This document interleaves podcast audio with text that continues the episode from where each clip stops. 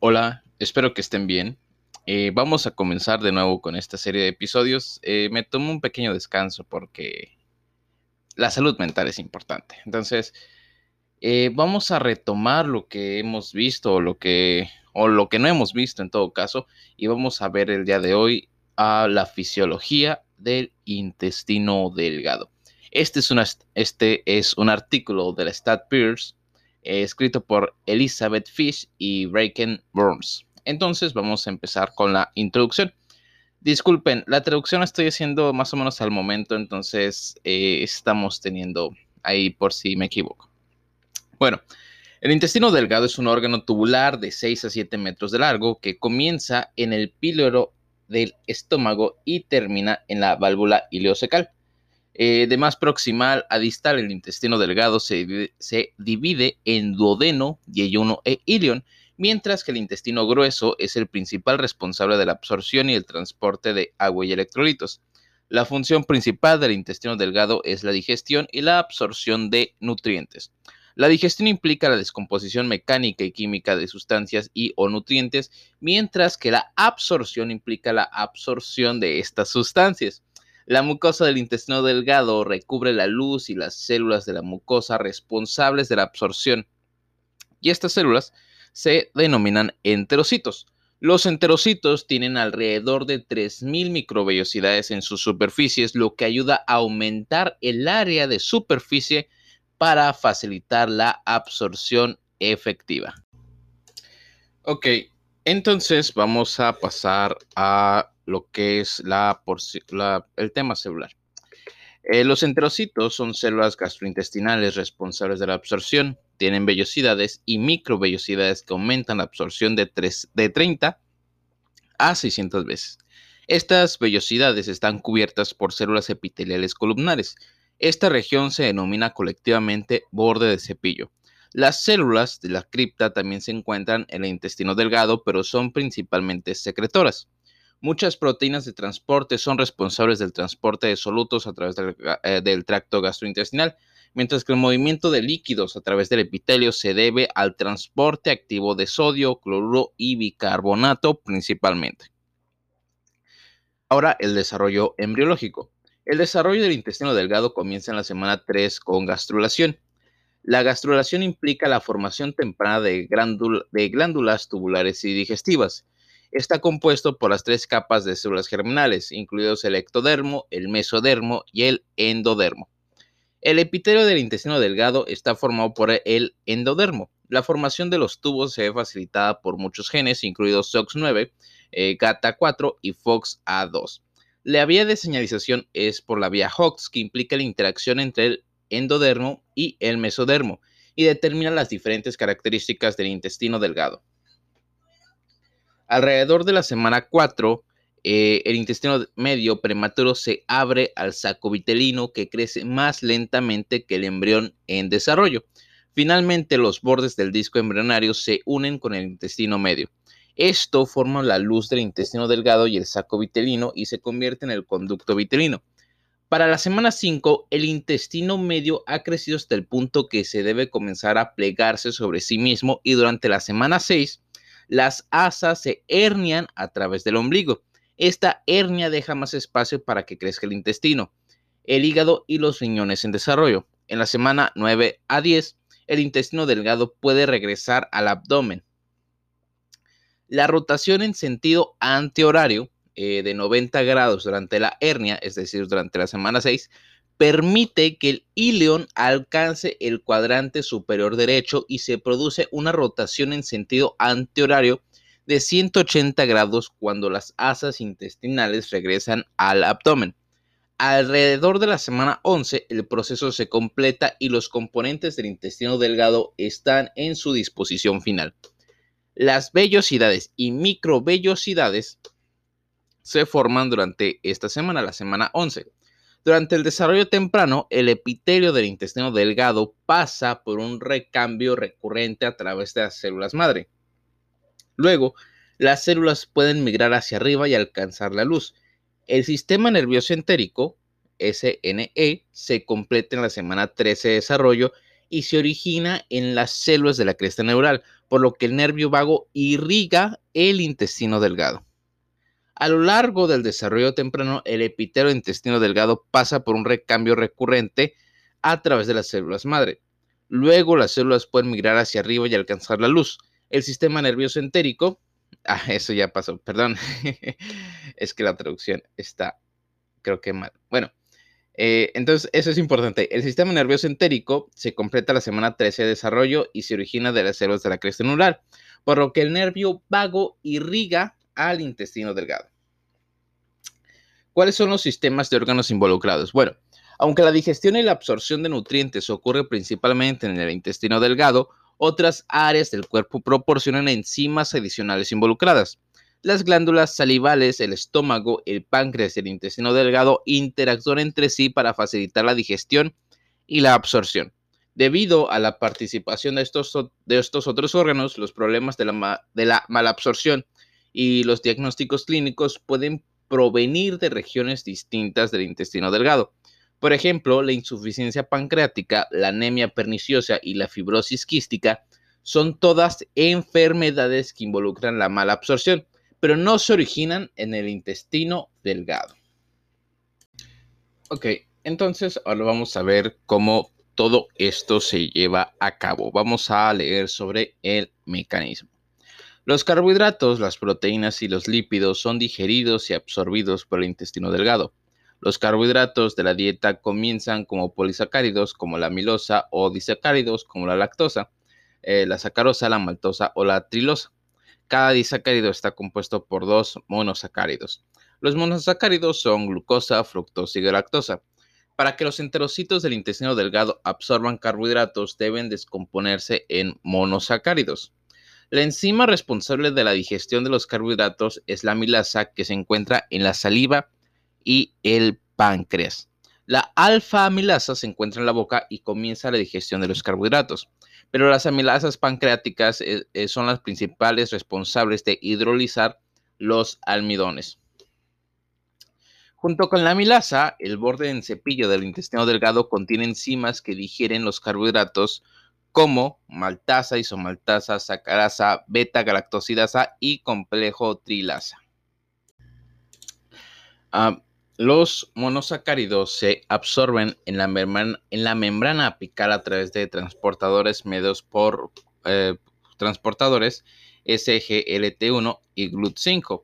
La glucosa y la galactosa usan el transportador de eh, glucosa eh, alimentado por sodio, que es el CGLT1, mientras que el GLUT5 transporta fructosa. La digestión de proteínas se produce mediante la ruptura de enlaces peptídicos mediante la hidrólisis por enzimas proteolíticas. Las proteínas se descomponen en sus aminoácidos. La pepsina es una enzima proteolítica en el estómago que es donde se inicia la digestión de proteínas. Las células principales secretan pepsinógeno, un precursor inactivo de la pepsina que puede activarse por sí mismo. Aunque la pepsina ayuda a la digestión en el estómago, no es completamente necesaria para la digestión de proteínas y debe tener un ambiente eh, con un pH de 1 a 3 para funcionar correctamente. La pepsina no se encuentra en el intestino delgado ya que los líquidos pancreáticos hacen que el duodeno sea un entorno más básico. El páncreas secreta tripsina, quimotripsina, elastasa y carbopeptidasa alfa y beta. Estas proteasas del páncreas se liberan una vez que el duodeno libera colicistoquinina, CCK, en presencia de las proteínas. Las formas inactivas de estas proteasas, pancreáticas se liberan primero y la enteropeptidasa, también llamada enteroquinasa, eh, las convierte en sus formas activas. Una vez que se activa la tripsina, puede activarse más para acelerar la digestión. La digestión de proteínas produce aminoácidos, dipéptidos, tripéptidos y oligopéptidos libres. Los dipéptidos y tripéptidos se transportan a través del transportador PET1, que requiere un gradiente de iones eh, de hidrógeno. La absorción de aminoácidos implica muchas proteínas de transporte facilitadas y activas y activadas mediante eh, transportadores que requieren un gradiente de iones hidrógeno. Ah, esto ya, perdón. Las grasas alimentarias vienen en formas de triglicéridos y se adquieren principalmente de fuentes animales. Los triglicéridos se descomponen en dos monoglicéridos y ácidos grasos. Las enzimas de digestión de lípidos provienen de muchas áreas antes del duodeno, incluidas las lipasas linguales, gástricas y pancreáticas. La liberación de la CSK del duodeno provoca un vaciamiento gástrico lento, lo que permite más tiempo para la digestión de los lípidos por parte de las lipasas linguales y gástricas. También hay lipasas dentro de los alimentos, denominadas lipasas que contienen los alimentos que pueden comenzar a autodigerirse por sí mismas. La colipasa, la lipasa, la fosfolipasa A2 y el ester de colesterol hidrolasa son enzimas pancreáticas que descomponen las grasas. Las sales biliares provocan la inactivación de las lipasas. Ah, la colipasa proviene de la inactivación de la lipasa. La emulsificación es importante en la digestión de grasas ya que rompe los glóbulos de grasa en gotitas más pequeñas, aumentando la superficie de las lipasas pancreáticas. Se pensaba que la absorción eh, de los lípidos era pasiva, pero el descubrimiento de proteínas de unión a ácidos grasos apoya un curso activo. Los ácidos grasos se reubican en el retículo endoplasmático de los enterocitos y se reforman. Los ácidos grasos libres se absorben con mayor frecuencia en el yeyuno del intestino delgado. El intestino delgado también absorbe vitaminas y minerales. El folato eh, pasa por hidrólisis, por hidrólisis perdón, se absorbe en el duodeno y la parte superior del yeyuno y se transporta activamente a la circulación portal. La vitamina B12 o cianocobalamina se absorbe en el inión terminal. La vitamina B12 debe unirse a la proteína R en el estómago. Una vez que se forma el complejo B12R, llega al duodeno, la proteína R se hidroliza y la B12 se une al factor intrínseco y F que es secretado por las células parietales gástricas. El complejo formado por el factor intrínseco y la vitamina B12 viaja al ilion terminal y entra en el enterocito a través de los receptores ileales. Las vitaminas A, D, E y K son liposolubles y pueden absorberse pasivamente en el intestino delgado. Aproximadamente 9 litros de agua viajan al tracto, al tracto gastrointestinal por día y el intestino delgado absorbe de 7 a 8 litros, mientras que el colon absorbe de 1 a 2 litros restantes. Ok, entonces eh, vamos a ver las pruebas relacionadas con el intestino delgado. Aunque la anamnesis minuciosa puede descubrir la causa de la malabsorción de muchos casos, los síntomas clásicos pueden estar presentes y las enfermedades pueden imitarse entre sí. Las pruebas de diagnóstico pueden incluir una variedad de estudios e imágenes y pruebas de estimulación. Sin embargo, el diagnóstico dependerá de la presentación clínica. A menudo las pruebas comienzan con los laboratorios de rutina cuando se evalúa la malabsorción.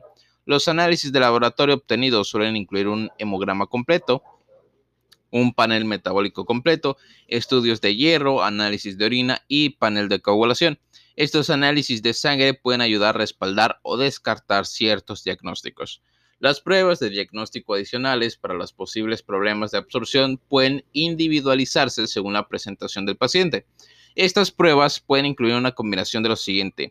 Evaluación cualitativa y cuantitativa de la, gas, de la grasa, de las heces, la ecografía abdominal, marcadores serológicos para enfermedades específicas como eh, cialiquia y enfermedad de Crohn y colonoscopia, endoscopía superior o sigmoidoscopía cuando se justifique. También se pueden eh, solicitar imágenes adicionales del intestino delgado con estudios de vario. Al considerar la malabsorción de carbohidratos, se puede utilizar pruebas como la prueba de tolerancia a la lactosa y la prueba de la desilosa, que mide la capacidad de absorción del intestino delgado y ayuda a las etiologías eh, de las mucosas. Se pueden usar pruebas de estimulación directa para detectar insuficiencia pancreática junto con la medición de la elastasa una fecal. Por último, la prueba de Schilling eh, es un método extenso para identificar la deficiencia de la vitamina B12, pero rara vez es necesaria para el, entorno clínico. Significación clínica. La malabsorción se puede clasificar como global, que afecta a toda la mucosa, o parcial, que se ocupa de la malabsorción de nutrientes específicos. Las características clínicas de la malabsorción son relativamente específicas del tipo de nutriente que es deficiente. Sin embargo, la pérdida de peso y las heces grasosas y son hallazgos clásicos de la malabsorción global. Las heces suelen ser voluminosas y pálidas. La mayoría de los pacientes presentan síntomas gastrointestinales inespecíficos como dolor abdominal, flatulencia, anorexia y distensión. Los pacientes con problemas de malabsorción también pueden estar asintomáticos. Durante los casos de malabsorción aislada, como la enfermedad celíaca, las manifestaciones específicas como el adelgazamiento de los huesos o la anemia por deficiencia de hierro pueden ser la única presentación. La malabsorción de carbohidratos puede causar intolerancia a la leche y diarrea acuosa. Las proteínas pueden provocar atrofia muscular y, las irregularidades menstruales, el ácido fólico y la deficiencia de de hierro provocar anemia. La deficiencia de vitamina A causa ceguera nocturna y la deficiencia de vitamina K puede causar trastornos hemorrágicos. También es importante tener en cuenta que algunas causas de malabsorción, como la malabsorción de grasos o la enfermedad celíaca, eh, pueden ser causadas por, eh, por insuficiencia pancreática, que puede estar provocada por la malabsorción de sustancias como la vitamina D, que necesita kilomicrones para ser absorbida eficazmente. Con base en las implicaciones clínicas de la mala absorción, es importante reconocer que estas enfermedades pueden causar grandes obstáculos en la vida de los pacientes, alterando su capacidad para realizar sus actividades diarias. Es un tema importante para continuar investigando a medida que más pacientes pediátricos están llegando a la edad adulta con enfermedades con el síndrome del intestino corto, la fibrosis quística y la enfermedad inflamatoria del intestino.